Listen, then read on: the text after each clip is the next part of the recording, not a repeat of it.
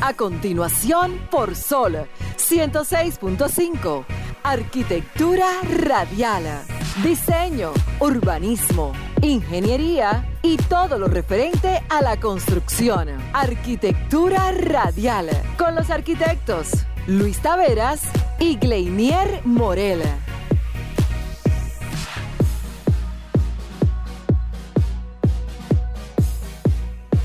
Señores, muy buenas tardes a todos los que nos sintonizan en este momento. Acaba de iniciar Arquitectura Radial. En esta semana hemos tenido algunas cuantas noticias importantes que tienen que ver con el sector de la construcción.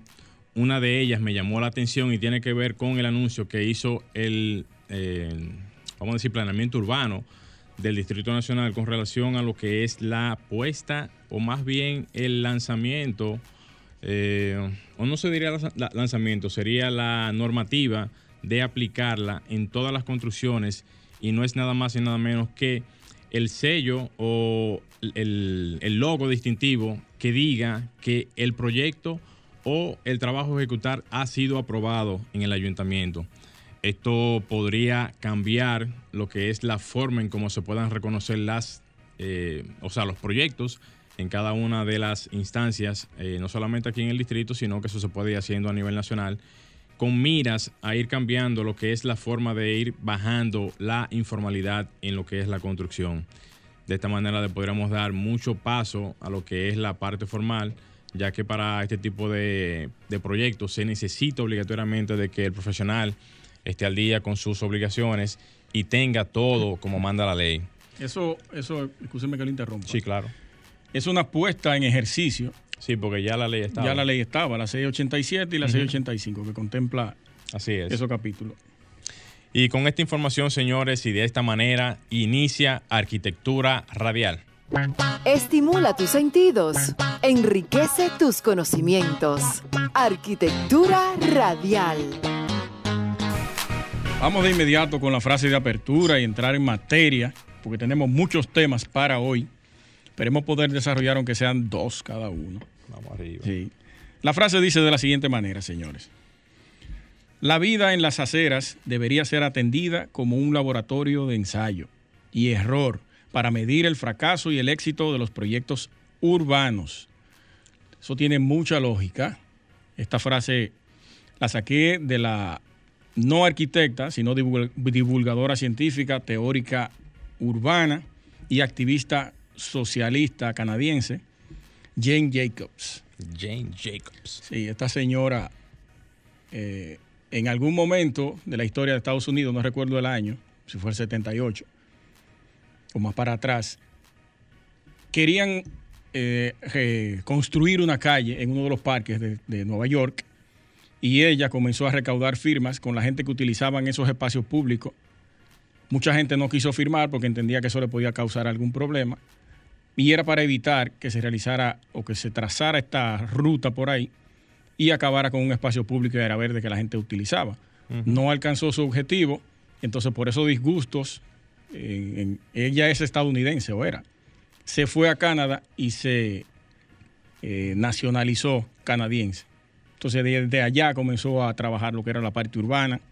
No fue arquitecta, duró unos cuantos años solamente en la universidad no se, no se formó completamente como profesional, pero sí aprendió de lo que veía y de lo que la gente le, le externaba. Fue autodidacta. Sí, sí, sí, muy brillante. Esa mujer escribió un libro. El nombre no lo tengo aquí, pero busquen a Jane Jacobs y busquen su libro para que ustedes vean lo brillante que era esa mujer. Morel, eh, dentro de los temas que tenemos breves, bueno, ¿usted se acuerda de Aplomo Concurso? ¿De aplomo? Concurso, donde unos tres dominicanos estudiantes, no ya profesionales, ganaron un premio en España. Bueno, en esta ocasión ellos tienen otra, otro concurso, me escribieron, me dijeron que promoviera este concurso también aquí para la República Dominicana, por igual, sobre la ruta del bacalao, ese es el nombre que le tienen, y es para diseñar una discoteca del futuro. Los premios oscilan desde 2.500 dólares hacia abajo y el final para la inscripción va a ser el 28 de febrero. Así que le exhortamos a todos los arquitectos que estén interesados en este concurso a participar.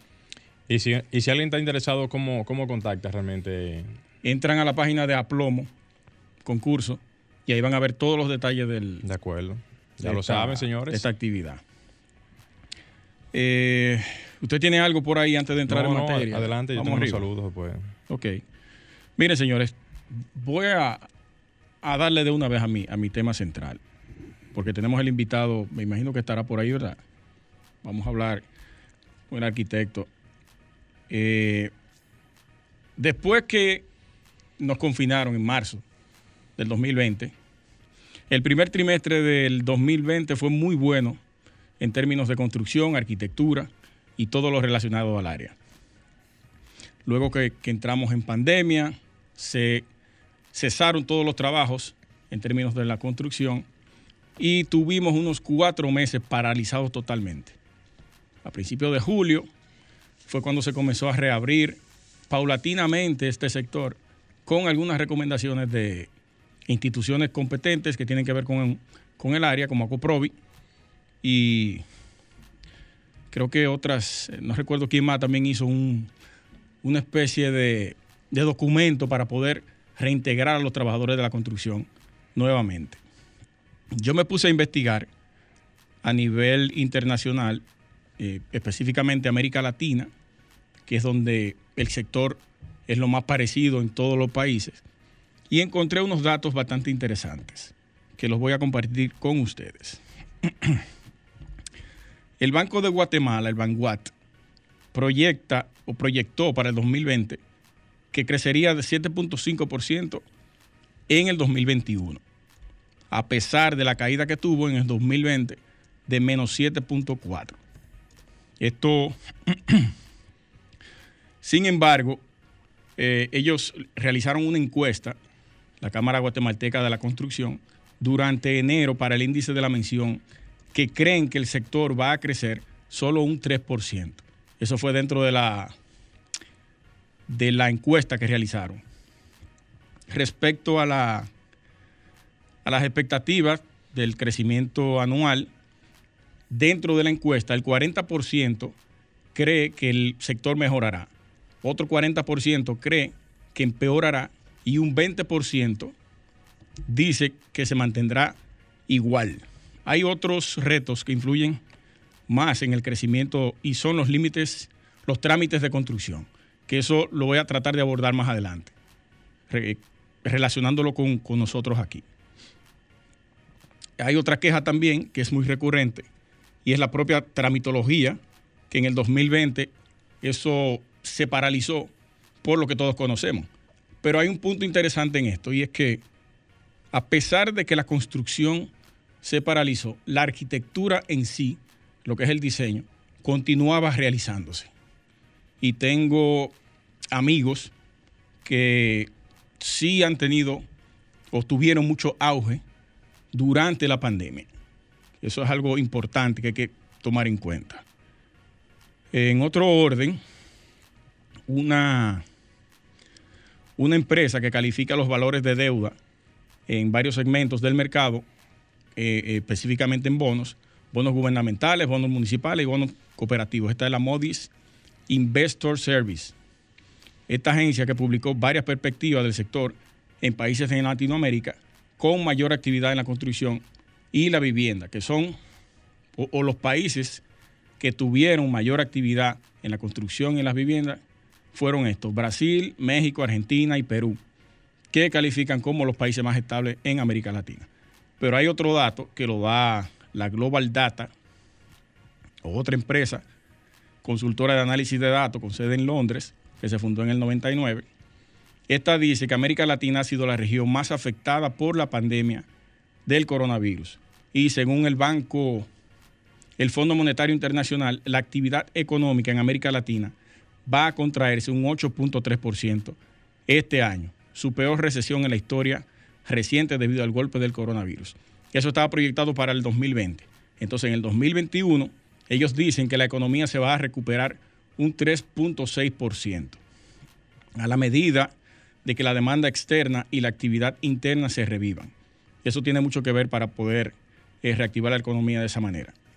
En los países más grandes de la región, miren que, que le había mencionado de la empresa Modis, Ahora Global Data dice que los países grandes, eh, los más grandes en la región, se espera que la producción de la construcción de Argentina se contraiga y seguida por Colombia, Perú, México y Chile, casi los mismos países de lo que había mencionado anteriormente.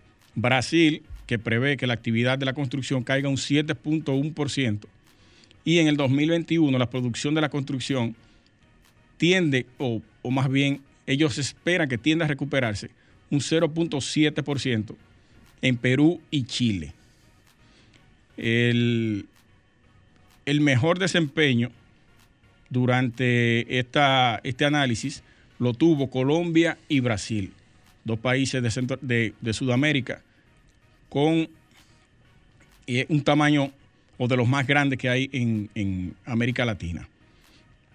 Eh, la actividad en, en América Latina, específicamente en Argentina y en México, continúa cayendo, eh, aunque las tasas han sido mucho más débiles que las vistas en el 2020.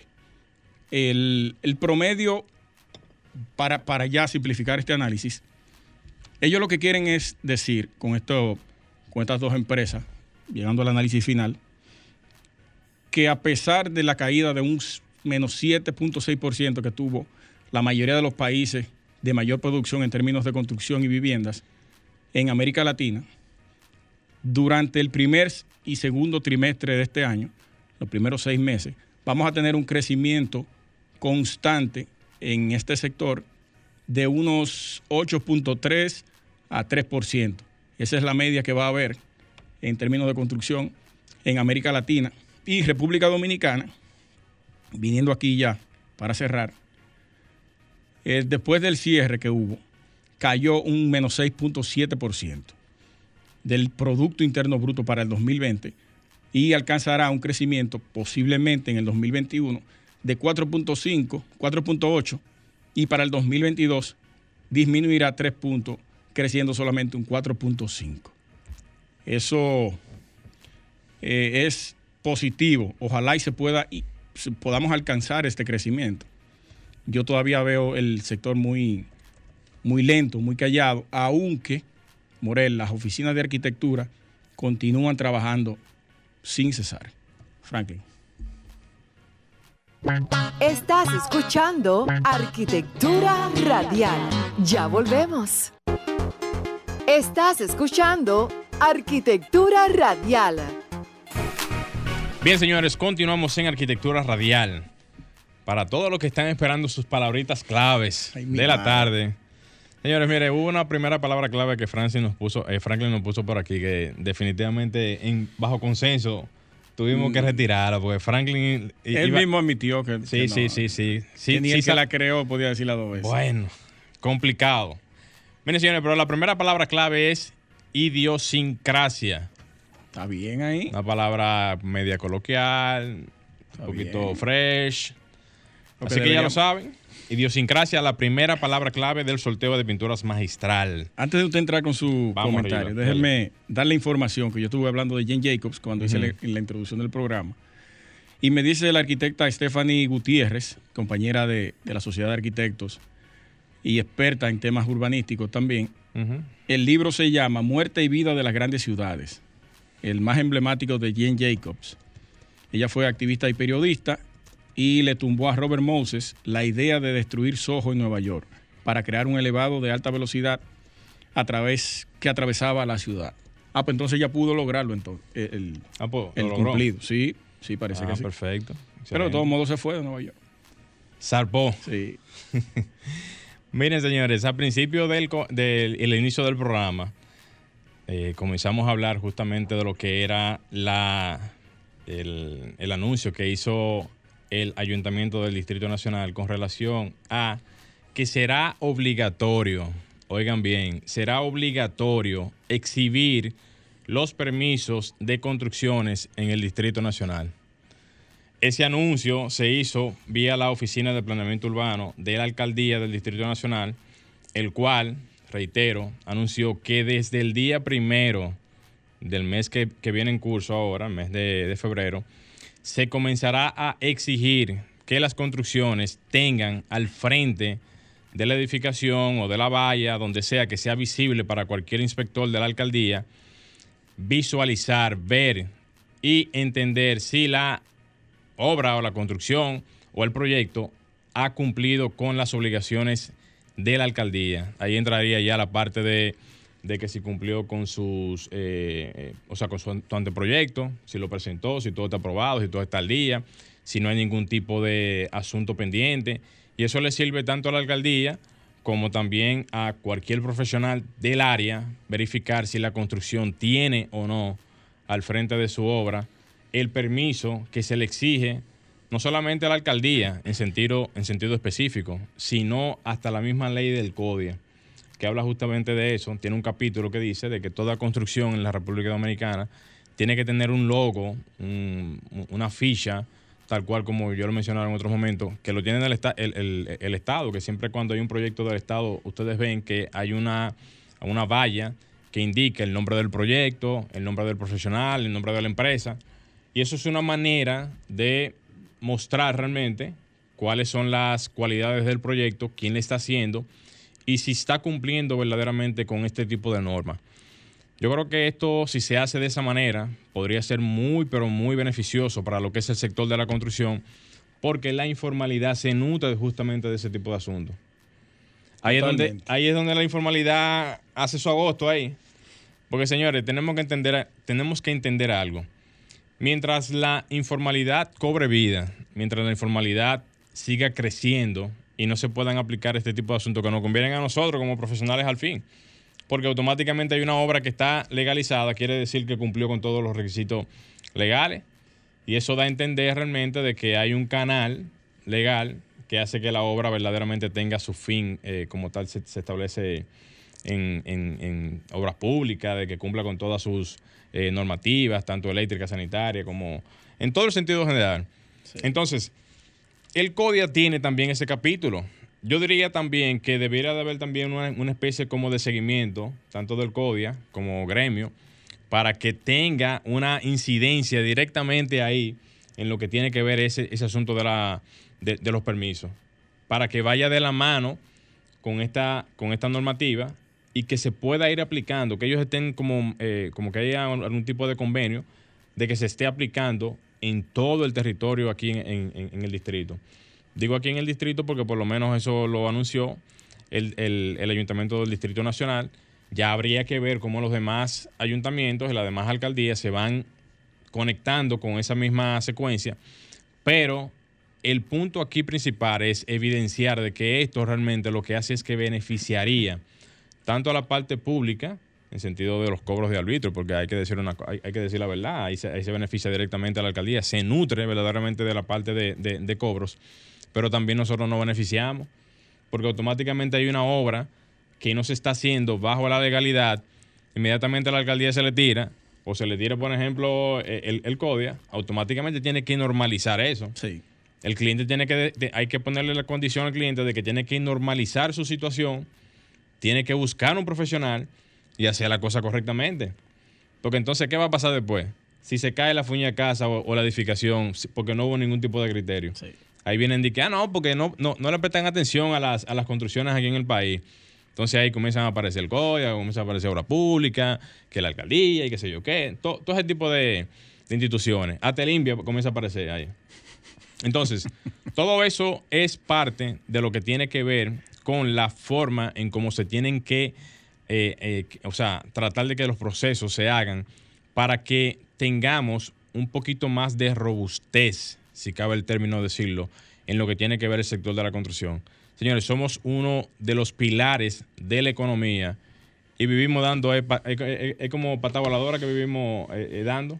Como que no nos agrupamos, como que no tenemos ningún tipo de, de, norte, como que es como que cada quien por su lado y al final de cuentas no tenemos en sí verdaderamente una estructura organizativa que haga que nosotros realmente seamos uno de los principales motores de la economía, pero fortalecidos a nivel institucional, para que no, para que no estemos realmente cada quien por su lado y que todos los más de 40 mil y pico de profesionales tengamos cada uno de nosotros. Es más, que tuviésemos que tuviésemos que estar diciendo ahora mismo no podemos coger más trabajo. Porque no puede ser que demográficamente hablando eh, tenemos falta de trabajo, pero estamos falta de trabajo es porque la informalidad se adueña de un espacio importante de las construcciones en el país. Entonces, me da pena decirlo, pero ¿cómo es posible que una persona llame a un profesional a cotizar o hacer un proyecto o, o hacer algún tipo de evaluación y después de eso venga entonces el dueño y busque por detrás a un albañil, un maestro, a quien sea, y haga el trabajo, haga el proyecto? Y nadie le dice nada, nadie, nadie sale por ahí a, notificarlo. Oye, nadie hace nada. Es algo como que increíble. Cuando debiera de ser, Luis, que el mismo profesional o la misma institución o cualquiera vaya y notifique esa construcción, vaya y notifique ese proyecto. Porque al final uno está asegurando no solamente que se haga la cosa bien, sino que venga y no se caiga la casa. Digo, la casa no, la pared que se cayó, eso fue por los mameyes, ¿no fue eso? Fue una vivienda de una, una, vivienda o una pared, ¿no fue que se cayó? No, la pared fue cerca del la pared de la vergüenza ah, del faro, sí. La que dividía el barrio con la parte del, sí. Entonces, ¿qué, ¿qué indica eso? Eso se hizo bajo una modalidad de informalidad en su momento, porque no creo que eso sea hecho en algún momento de que bajo la, la parte formal. Y si eso hubiese estado bien hecho, eso no se cae, viejo. Pero que ellos notificaron antes de, de por lo tanto, producirse. Por lo tanto, mira cómo funciona el asunto de las notificaciones. Reactivo. Eh, no preventivo. no preventivo, pero que al final lo que estoy tratando de evidenciar es que si tomamos esto como una especie de iniciativa y le damos un carácter y comenzamos por ahí, pudiéramos, pudiéramos tener una respuesta bien positiva para que la parte informal comience a debilitarse y la formalidad comience a subir en sentido general. Entonces eso comienza o entra en vigencia mañana. Mañana, lunes, comienza en vigencia la notificación de los proyectos, así que ya ustedes saben, lo escucharon por aquí por Arquitectura Radial, pongan su letrero para que no le paren su obra. El que no tiene problema no tiene que no tiene preocuparse por eso. Pero ponga su letrero para que no le paren su obra y después no estén diciendo que no se lo dijeron. ¿Y cómo se va a hacer entonces? Antes de, antes de ah, irnos, Frank, ¿cómo se va a hacer entonces esa parte de la circunscripción 3 y, y circunscripción 2. Tienen que ponerse en eso también. Donde se construye más. Sí. Que incluso aquí en el. Claro, ¿verdad? Tienen que ponerse en eso también. ¿Cómo se.? No, no, no. Tienen que ponerse en eso. Tienen que comenzar a hacer esa gestión y montarse a la misma hora, porque lo que está bien, está bien. Lo bueno de todo es que vamos a tener próximamente al director de planeamiento urbano aquí, al arquitecto Mayo Vanessa. Ah, bueno, mira, excelente. Que nos va a dar todos los detalles concernientes a esa, Excelente, muy bien. A esa implementación. Excelente. Eh. Vamos arriba entonces, Frank. Estás escuchando Arquitectura Radial. Bien, señores, ya estamos de vuelta aquí en Arquitectura Radial. Señores, la segunda palabra clave del sorteo de pintura magistral es aférrimo. Aférrimo es la segunda palabra clave del sorteo de pinturas magistrales. Así que ya lo saben, segunda palabra clave del sorteo de pinturas magistrales. ¿Qué tal si se la ponemos un poquito más difícil al oyente y le decimos, tiene que buscar la definición de cada palabra que... Ay, ay, ay. ya tú quieres el lío, ya tú quieres el lío. Para que vayan aprendiendo también. No, claro, claro. Señores, ya tenemos aquí en la tarde de hoy nuestro invitado central. Tenemos aquí al arquitecto Enrique Félix urbanista y con una maestría en gestión integral del agua, quien está con nosotros en la tarde de hoy y a quien le debemos un fuerte aplauso. Vamos arriba, bienvenido arquitecto. Arquitecto, buenas tardes, ¿cómo usted está? Muy buena, con humildad recibo ese aplauso, eh, que en este momento tenemos que decir que somos victoriosos porque hay mucha gente que no puede eh, salir a estos espacios que se le ha solicitado que se mantengan aislados y en prevención. Y nosotros somos privilegiados que podemos llevar algún tipo de orientación al público. Estoy a sus órdenes. Muy bien, muy bien. Antes, o no, para iniciar, no antes de iniciar, porque ya iniciamos. Háblenos un poquito de usted brevemente. ¿Quién es el arquitecto Enrique Félix? Bueno, yo soy del campo, yo soy un campesino de Boca Chica, que represento eh, los intereses más bajos en términos económicos, porque soy el presidente de la Unión de Microempresarios de Boca Chica. También trabajo como presidente del Sindicato de Trabajadores Playeros. que son las personas que tienen menos poder adquisitivo, y hemos trabajado en su organización, en su diagramación como organizaciones sociales.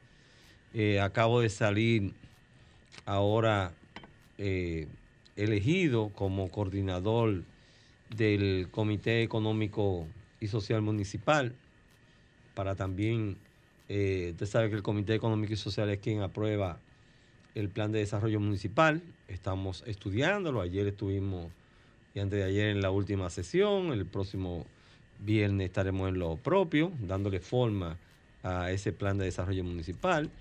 Y acabo de salir de, de la gestión oficial como director ejecutivo de la Corporación de Acueductos y Alcantarillado de Boca Chica.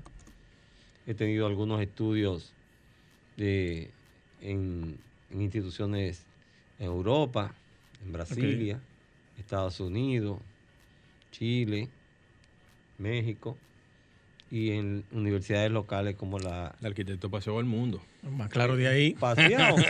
paseado. Fajado, eh, arquitecto. Y en localidad, en, la, en, la, en, la, en la isla, en nuestro país, en la República Dominicana, he, tenido algunos estudios en la UAS, soy egresado de la Universidad Central del Este, e iniciando con matrícula 17613, eh, matriculado en diciembre del 1979, sin sacar fecha. Eh, que, que no saque, no, no saque la calculadora. He estado también realizando estudios en la UAS. Arquitecto, ¿y en algún momento usted fue director de planeamiento urbano de... En la UNFU. De la alcaldía de Boca Chica. En la Pucamaima y en otras universidades locales. No, no, he sido eh, director de planeamiento urbano pero no he sido director de planeamiento urbano porque eh, yo soy una persona con unas eh, preconcesiones de lo que debe ser un director de planeamiento urbano y yo he considerado que cuando me lo ofrecieron en la alcaldía pasada, eh, yo estaba ya entrando a la dirección de la Corporación de Agricultura y Alcantarillado de Boca Chica como director ejecutivo. Antes de eso estuve como subdirector o sea, no me permitía entrar. Ahora, eh, acabando de salir de todo este proyecto y saliendo ya eh, la revocación de mi decreto con el gobierno actual, pues decidí dedicarme más a la academia y a, la gestión social que a la que a la, eh, al planeamiento urbano de, de Boca Chica, porque hay un excelente eh, Director. Eh, expositor en este momento ahí. Hay una persona, un docente de la Universidad Central del Este, mi amigo, mi hermano, el arquitecto Héctor Galvez. Sí. Y, Saludo para él. Y entonces yo considero que estando él ahí, para mí... Es como si usted estuviera Sí, porque fue, parecemos eh, hermanos en el pensamiento arquitectónico, en el desarrollo, en la organización, eh, en, la, en, los parámetros que debe tener una ciudad turística y sobre todo un polígono central turístico como Boca Chica. Y difícil. Es complicado. Sí. 11 etnias manejándose ahí dentro de ese polígono central. 11 etnias. ¿De verdad? sí, más el crisol dominicano del país completo. Wow. Eso, eso para que ustedes vean que eso es complicado realmente. Pero con una extensión territorial de 148.64 kilómetros cuadrados con una población rondando los 250 mil habitantes. Mucha gente. ¿eh? Pero una variable que pocas ciudades tienen, que son una población flotante de unos 500 mil por mes. Es el centro de relevo turístico en el umbral del este y el umbral de la, de la, de la ciudad primada de América. ¿Y dónde está? por mes. Es donde está el Aeropuerto Internacional de las Américas, el más importante aunque no es el que más visita está recibiendo en este momento. Exacto. Cinco marinas y una plaza de peaje que te recoge diario entre 35 y 45 mil cruces. Eso, eso es muy, pero muy importante. Entonces, esas densidades dan un, tiempo de relevo en Boca Chica entre 15 y 35 minutos. Más o menos. Y con toda esa esa complejidad que tiene la estructura, la infraestructura de Boca Chica, la recaudación de los ayuntamientos ya es, mínima, ¿verdad? Bueno, de acuerdo a la información extraoficial que yo tengo, el gobierno central le hace un aporte pírrico de una, unos 2 puntos, unos 12.5, 12.3 millones, porque aunque la ley está... Mensuales. Sí, aunque la ley está eh, aprobada para que se le entregue un 10% del PIB, solamente entregan menos de un 3%, lo que trae como consecuencia que todas las alcaldías se mantengan siempre Dependiendo. En, un, no, en, un estado de deterioro generalizado. Eh, los arbitrios andan en muy baja monta, sobre todo en este momento, que están prácticamente eh, todos los negocios cerrados, no hay eh, más que obligaciones de parte de la alcaldía recogida de basura, diagramación de los espacios públicos, limpieza, mantenimiento de equipo. Es una alcaldía nueva, porque apenas tiene unos meses, eh, pero con grandes requerimientos de toda una vida. Eh, a partir del 2001 la alcaldía de Boca Chica no se ha podido levantar y ahora en este momento tenemos un magnífico alcalde con grandes proyectos y, tendencias de, de desarrollo, pero los anteriores no han sido alcaldes que han estado especializados en en la organización y diagramación de una ciudad turística con un polígono central muy antiguo. Que recuerden que venimos de la industria azucarera. El gran centro industrial de Boca Chica que genera la población es el central azucarero Boca Chica, lo que crea una arquitectura urbana de platos rotos. Eso es así. Totalmente desorganizada, errática y que trajo como consecuencia una distorsión de los servicios. Es muy difícil acceder por callejones, callecitas, con una ambulancia, con un camión de bomberos, con un camión de, recogida de basura, lo que trae como consecuencia que nosotros tenemos que conseguir eh, equipos que no son los habituales para rendir e, esos trabajos. Y en ese mismo mundo, arquitecto, usted sabe que nosotros, que somos los que deberíamos estar al frente, de lo que es la planificación urbana, casi no tenemos incidencia, ni política ni social. O sea, nosotros los profesionales de la, de la arquitectura, porque nos vemos muchas veces viendo cómo los regidores que están en las posiciones de toma de decisiones son comunitarios de la zona, que ocupan cargos electivos por un asunto natural, pero que no tenemos una incidencia profesional en ese tipo de, entornos, ni en las regidurías, ni en las alcaldías, y en ese englobado digamos, político. Verdaderamente, y se lo hago con una, pregunta casi puntual a usted, ¿es que no hay un interés en ese sentido? ¿O es que la gente, o sea, o es que nosotros los profesionales no nos, no, nos importa o no nos interesamos en, hacer ese tipo de participación política? A usted le gusta provocarme. vamos arriba, vamos arriba. Mire, lo primero es la cobardía de los arquitectos. Punto ah. número uno. Punto número uno. Lo segundo, la prepotencia, la arrogancia y la altanería de nosotros. Ay, ay, ay, ay, ay. Nosotros tenemos que bajar y ser humildes. Nosotros estamos toditos siempre en el aire. Nosotros no queremos bajar al pueblo. Y el arquitecto es un profesional social. Totalmente. Ahorita tú de, entorno social completamente. Totalmente. El arquitecto es quien reúne todos esos círculos, por ejemplo, se ha dispersado, las ciudades se han dispersado. Totalmente. Ya las plazas centrales se perdieron. Ya no hay iluminación que permita que una, un, un, municipio vaya al parque central. Ya la panadería, el ir, a pie o en bicicleta a buscar el pan de la se acabó, Se acabó Todo eso se acabó. Entonces, ¿por qué? Por la falta de responsabilidad que nosotros tenemos. Nosotros debemos estar gestionando que los núcleos sociales se mantengan unidos en cada una de nuestras ciudades, en nuestros municipios y los distritos municipales. Nosotros tenemos una geografía nacional inmensa con 158 municipios y yo quiero que usted me diga si, si nosotros tenemos por región, por región, un núcleo. No, no existe. Entonces, No existe, ¿verdad? Nosotros somos los culpables de eso. Ustedes estaban ahorita abordando el tema de, de, la ciudad, de la eh, permisología y demás. Aquí hay muy buenos gerentes de permisología. Pero la gente no le quiere pagar. O, los mismos que trabajan, o sea... los contratistas. ¿eh? Los contratistas, se encuentran todos muy caros. Sin embargo, cuando tienen los problemas...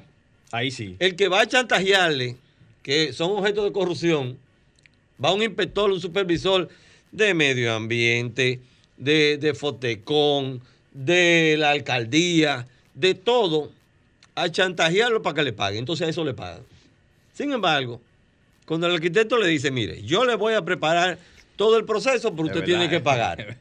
no quieren pagar. No, no, no, no quieren pagar y todo es, eh, por favor, pero ellos están cobrando. Sí. Y cuando terminan la obra son las más caras. Pero eso no se da aquí en el polígono central. Pero claro que sí. Se da aquí. Pero, pero esto está lleno de corrupción. Por Dios, eso que ustedes acaban de, de plantear es un problema de corrupción. Hoy no hay un sistema electrónico ahí. Eso, eso de que, que mañana comienzan a... Pero, señor, y no hay un sistema electrónico digital donde usted entra a la página e investiga eh, eh, en los IGEF todo. ¿Quién tal día? ¿Quién tal día? no, pero no solamente eso. Para usted construir en el polígono central, usted tiene que tener una licencia de medio ambiente. Usted tiene que tener la aprobación de los planos de, obra pública. Usted tiene que tener en el área turística una no gestión de turismo, Que le hablen a otra gente que no sepa de eso, pero nosotros estamos entrenados en eso. Entonces, todo eso es para motivar a que todos esos inspectores que andan buscándose en la calle vayan a intranquilizar el, el desarrollo económico que los arquitectos mantienen.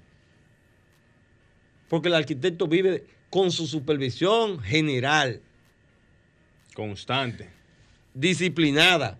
¿Por qué las alcaldías no aprovechan y, crean un equipo de arquitectos para que le dé seguimiento a cada una de, las de las supervisiones que tienen las obras en el polígono central. ahí sí se acaban los problemas.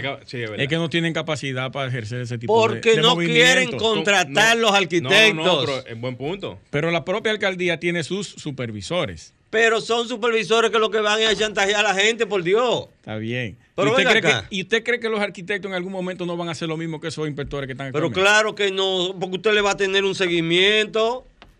Es lo mismo que ocurre ahora. Tiene que haber gente comprometida. Esto no puede ser así. Eso sí, sí. Si usted no tiene un grado de compromiso con su sociedad, por eso digo, tenemos que bajar. pues entonces hay que hacerle un llamado a los dueños de proyectos que automáticamente un inspector de eso lo aborde de una manera ilegal le haga notificarlo a la alcaldía y que le rompan la mano. Pero en todas las obras están enmarcadas todos los permisos, señores. Eso es, eso son banalidades. En todas las obras usted entra al taller y, usted tiene ahí todo, todos los permisos enmarcados. pero, no tienen. pero no en, no en la construcción. Sí, en la misma construcción. Todas esas compañías tienen su, sus permisos ahí visibles. Sí, pero eso como Porque son tanta gente que van a, molestar los diarios que ya ellos decidieron enmarcarlo. Pero que eso es como un contador de electricidad. Eso tiene que estar fuera donde se vea. El inspector pasa, toma anotaciones, ok, y sigue volando. No tiene que entrar a El inspector no tiene que ir a ningún sitio. El inspector lo que tiene que entrar a su sistema. y chequear. Claro, y ver todo lo que está en el polígono central. Esto, esto. Esta no está. Entonces usted cruzar por ahí. Pero señores, aquí, aquí hay más organización que en muchísimos sitios. tenemos una ley para todo. Mira, ustedes hablan... Es correcto, tenemos una ley para, todo. Claro, ustedes hablan de la, construcción informal, pero hablan de la de los pobres. Hoy, ¿por qué ustedes nos dicen ahí en la Rómulo Betancourt que debieron haber hecho una excavación en Tabique para evitar esa, esa erosión que hubo? Y, Cuando se cayó la, la, calle. Claro. ¿Por qué ustedes no dijeron eso? ¿Y dónde estaba la alcaldía? Leopoldo con Rómulo. Ellos fueron a hacer un levantamiento. después, Después que se fue el país entero por ese hoyo. que había una tubería de agua por ahí, eso fue lo que causó. Sí, esas son tuberías normales de, 4 a 6 pulgadas que son eh, ramificaciones del acueducto de Santo Domingo. pero tiene, tiene mucha lógica la parte del el temporal de lluvia que hubo en esos momentos. Claro, si hubiesen hecho lo que usted dice ahora. El suelo, cuando hicieron el estudio de suelo y no se dieron cuenta que eso era arcilloso. Morel habló de eso. Sí. En su momento. Entonces, inmediatamente usted hizo su estudio de suelo. Usted sabe que usted tiene que entabicar ese, esa excavación. Y proteger ese perímetro. Claro. Entonces, ¿dónde está la supervisión de la alcaldía? ¿Dónde está la supervisión de obra pública? Porque se entiende que. No, hay, hay que meterlo todito ahí, porque cuando, cuando van a cobrar los, arbitros, lo hacen realmente con la, con la intención de. No, son impuestos, esos son impuestos. Bueno, la alcaldía son arbitrios. Exacto, los arbitrios por parte Pero mire, arquitecto, este, este director de planeamiento que tenemos ahora en el distrito haciendo su trabajo. Haciendo su trabajo. Vamos a ver después del primer año. Después del primer año, pues, te digo, porque entró en abril. Con todas esas aberraciones que hay en, ese cambio de vía, sin medir la densidad en la circulación de, de ninguna de las calles, porque no vi contador en ningún sitio. El estudio se hizo previo. Pero ¿cuál estudio? Pero presenten el estudio. Hugo Vera viene para acá también a explicar Hugo Vera lo que sabe de arreglar carros. No, no, no. Hugo Vera no es urbanista. Aquí la gente se engancha a la cosa, como él mismo dice. Aquí se engancha a Él se enganchó a eso. Hugo Verón sabe de eso. Pero no él, él tiene un equipo. El equipo pero está bien, preséntame los estudios. Onésimo, ¿cómo se llama el ingeniero? Que es un experto que trabajó en temas de, planificación urbana también. ¿Aquí en el distrito? Sí, eh, Hugo lo menciona mucho, que fue parte del equipo de él cuando estaba aspirando a la alcaldía. Y le trabajó el plan Porque lo que pasa, lo, lo, que Luis quiere decir más bien es, antes de pasar a la pausa, antes de pasar a la pausa, es que yo no estoy aquí para defender a nadie. No, no, no, claro. No, no, pero entendiendo la, idea es Mira, que, no que, el equipo técnico, ¿verdad? Claro. Y si tú no me brindas estudios que me arrojen una una, una un, detalle técnico al final. Yo no te voy a creer nada de eso. Le voy a decir a Hugo que se lo envía a usted personalmente. si él quiere venir lo discutimos en el aire. Mejor todavía. Excelente. no tengo problema con eso. pero, pero la densidad poblacional y la circulación de todo y cada uno del polígono central, de, de todas las calles del polígono central, hay que medirlas donde había una casa y 20 apartamentos. Eso es cierto. Y la infraestructura de agua, la infraestructura eléctrica, la infraestructura no ha cambiado. No ha cambiado. De, vial sigue la misma. No hay un solo estacionamiento que tú digas, bueno, esta gente tenían 40 carros, ahora van a haber 80, porque tumban un edificio y levantan el otro. Eso es correcto. La excavación eh, eh, son medidas. Y de ahí en adelante tú te pones a calcular y, un, atropello. Yo, tenía un tema, yo tenía un tema que era el crecimiento vertical desmedido. Tú creces para arriba, pero no trabajas la infraestructura. Vamos a hacer una pausa. Vamos a hacer una pausa, porque si no, si es que la densidad va ligada a ese polígono. Vamos a hacer una pausa y continuamos. Estás escuchando Arquitectura Radial. Ya volvemos. Estimula tus sentidos, enriquece tus conocimientos. Arquitectura Radial. Continuamos en Arquitectura Radial. La última palabra clave del sorteo de pintura magistral. Yo voy a, Franklin, yo voy a cortar la que tú me mandaste y la voy a poner cefalografista. me parece que está bien. Pues un híbrido ahora. Un híbrido ahí. una palabra extraña. La voy a repetir de nuevo porque yo sé que está un poquito compleja. Cefalografista. Así que ya lo saben. Le di un doble, doble palabreo ahí para que no se quejen. ¿Verdad que sí? Arquitecto, antes de entrar, nos quedan tres minutos, cuatro como máximo de entrevista. Entonces, eh, vamos arriba con, con qué continuamos. No, mire, es sencillo. Hay un tema que tiene que ver con la parte de, que, sigue más o menos en la misma línea que, veníamos hablando, con la parte profesional, y es con la participación de mm. nosotros en los proyectos, que muchas veces vemos como las eh, personas que vienen a hacer proyectos aquí en el país, extranjeros, eh, de, inversiones y todo ese tipo de cosas, vienen muchas veces con su personal. Muestra de eso lo podemos ver cuando las, los proyectos de Odebrecht aquí en el país, eh, proyectos también internacionales de otra índole. No menciones eso aquí. Diga firma de arquitectura. De firma de arquitectura. no, pero como quiera, realmente lo que quiero enfatizar realmente es que hay eh, firmas y, proyectos que traen su propia cantidad de, de personal y hay una ley que dice que tenemos que tener un, digamos, un 20... 80-20. Un 80-20, en donde se supone, a menos que sea con un convenio, digamos, de alguna empresa en el país, se cumpla este tipo de criterio. ¿Usted conoce de algún tipo de implementación que se esté haciendo ahora mismo en ese sentido, a nivel general, en lo que tienen que ver los proyectos ahora mismo aquí en el país? Sí, nosotros eh, creamos el proyecto Barrera de Sanidad eh, para Boca Chica, que no es más que eh, un sistema para el vertido de las aguas residuales y convertirlas en aguas limpias. En ese proceso, nosotros pudimos darnos cuenta que hay un proceso de homologación técnica. Y cuando esas compañías vienen, previamente homologan eh, sus técnicos para evitar de que si hay técnicos calificados en el país, sean desplazados por ellos. O sea, eso tienen que, manejarse siempre de acuerdo al, tipo de proyecto. Nosotros entendemos que la ley laboral dice que hay un 80 de dominicanos y un 20 en cualquier obra o industria. No solamente en la construcción. En la construcción. Es un 80-20. No se cumple. Eso es eh, ya más responsabilidad de, los eh, dueños de las construcciones, los eh, desarrolladores y demás. Pero ciertamente hay una debilidad grande ahí. En, yo nunca me he opuesto a que venga gente de fuera, porque hay una transferencia de tecnología y de aprendizaje, porque en la construcción de puentes, en las edificaciones modernas prefabricadas, en techos aligerados, en infraestructuras que normalmente nosotros no tenemos mucha experiencia. Esa transferencia pues nos da eh, una ganancia. Y normalmente se homologan antes de, que lleguen esas personas. Eso es correcto. Sí, cuando se están haciendo las ofertas técnicas, eh, en los portafolios vienen las homologaciones, porque son profesionales que están en una carpeta internacional de técnicos y nosotros tuvimos las experiencias ya de poder contactar esa gran cantidad de técnicos, sobre todo europeos, españoles. Así que eh, yo estoy de acuerdo, sí, con que el dominicano primero, pero también hay que aprovechar eh, esa gran cantidad de experiencia tecnológica que es una transferencia gratuita. Aportándole a eso que usted dice, tenemos actualmente la firma de arquitectos Luis Vidal. Son expertos ah, a nivel internacional en aeropuertos y ya están aquí interviniendo el de las Américas, en parte, el del Cibao ahora ganaron, y, en, y varios proyectos en el este también. Son amigos nuestros y vienen con otras experiencias más internacionales de aeropuertos y eso es importante también para nosotros. Claro que sí, sobre todo la transferencia de tecnología eh, en los materiales. Aquí hay muchos materiales que nosotros no lo usamos y en otras ocasiones ni lo conocemos.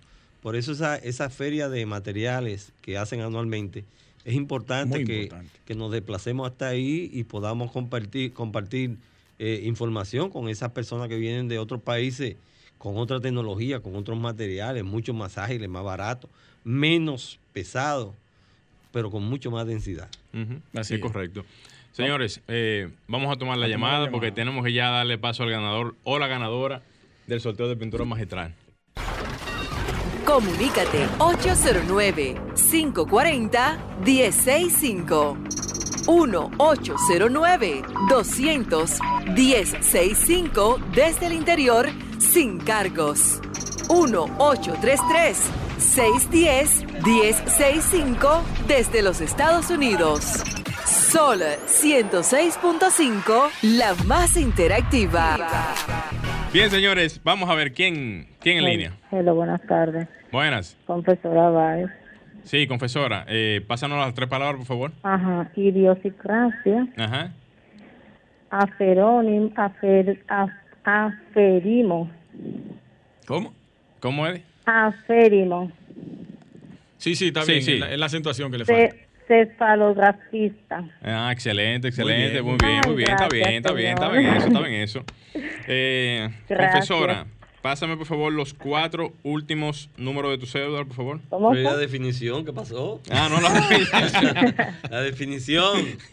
No, definición no, por favor. No, no, tranquila, tranquila. Vamos a llevarte suave. Uh, eh, 58, 48. 58, 48, perfecto. Escríbenos, por favor, a este número de teléfono, al 829 630 88 829. 630 8811. Para que por favor, por ahí mismo entonces te pasemos la información de dónde pasar a recoger tu cubeta de pintura. Gracias. Felicidades. ¿eh? Se la quería poner en China el arquitecto. Sí, sí, sí. No, pero que se la coja de tarea, que se la aprenda. Mire, vamos a dejar lo que yo tenía para finalizar la entrevista para otra ocasión. Y, y, escucharle a usted sobre su promoción al, a la participación del Comité Central. A la, ajá, exacto, a optar por un espacio en el Comité Central del PLD. Ah, correcto. eh, Rápidamente, 30 Hace un momento segundos. decía que eh, los arquitectos somos cobardes y gran parte de la responsabilidad de todo esto que está pasando la tenemos nosotros. En este momento yo estoy aspirando a miembro del Comité Central del Partido de la Liberación Dominicana por lo nacional, por el Sí. país completo. Ok. Porque como he- hemos tenido eh, incidencia en el país completo, en otras actividades, sobre todo en lo que se llama la mesa de agua, que también eh, estaba como miembro. No hablamos de la ley de agua, pero eso está bien. La ley de agua supuestamente la dejamos eh, lista para que sea aprobada. Yo formé parte de ella, hicimos nuestros aportes con responsabilidad y están dentro de la ley de agua. Pero en base a esa estructura que, que se conformó, nosotros estamos ahora apelando a la sensibilidad de los arquitectos del país para que todos los que pertenecen al Partido de la Liberación Dominicana y sean presidentes del comité de base, por lo menos el día 14 de febrero, entre las 8 y las 3 de la tarde, vayan y voten por nosotros. Nosotros vamos a ser parte eh, decisiva en los planteamientos y proyectos que encamine el próximo gobierno del PLD en esta nación. Perfecto. Nosotros vamos a estar ahí como voz Excelente. de todo y cada uno de los profesionales del partido que sean. Porque si nosotros como clase no nos defendemos, olvídense que vamos a tener éxito. Eso es Entonces, así, eso es solicito que a todos los que son presidentes del comité de base del PLD, que por favor nos ayuden eligiéndonos en la casilla número 82. ¿Está bajito usted? ¿Está bien? Sí, señor. Sí. a- al Comité Central Nacional. Arquitecto, Excelente. muchísimas gracias por su participación. Una de las mejores entrevistas que hemos Ay, tenido. ay, ay. Caliente y picante. Siempre a la orden. Espero, te- esperamos tenerlo por aquí nuevamente. A su orden. Señores, llegamos al final de nuestro programa Arquitectura Radial. Gleiniel Morel, un servidor Luis Taveras y Franklin Tiburcio en los controles se escucharán con ustedes el próximo domingo. Hasta pronto. Y hasta aquí, Arquitectura Radial, con Luis Taveras y Gleinier Morel, por Sol 106.5.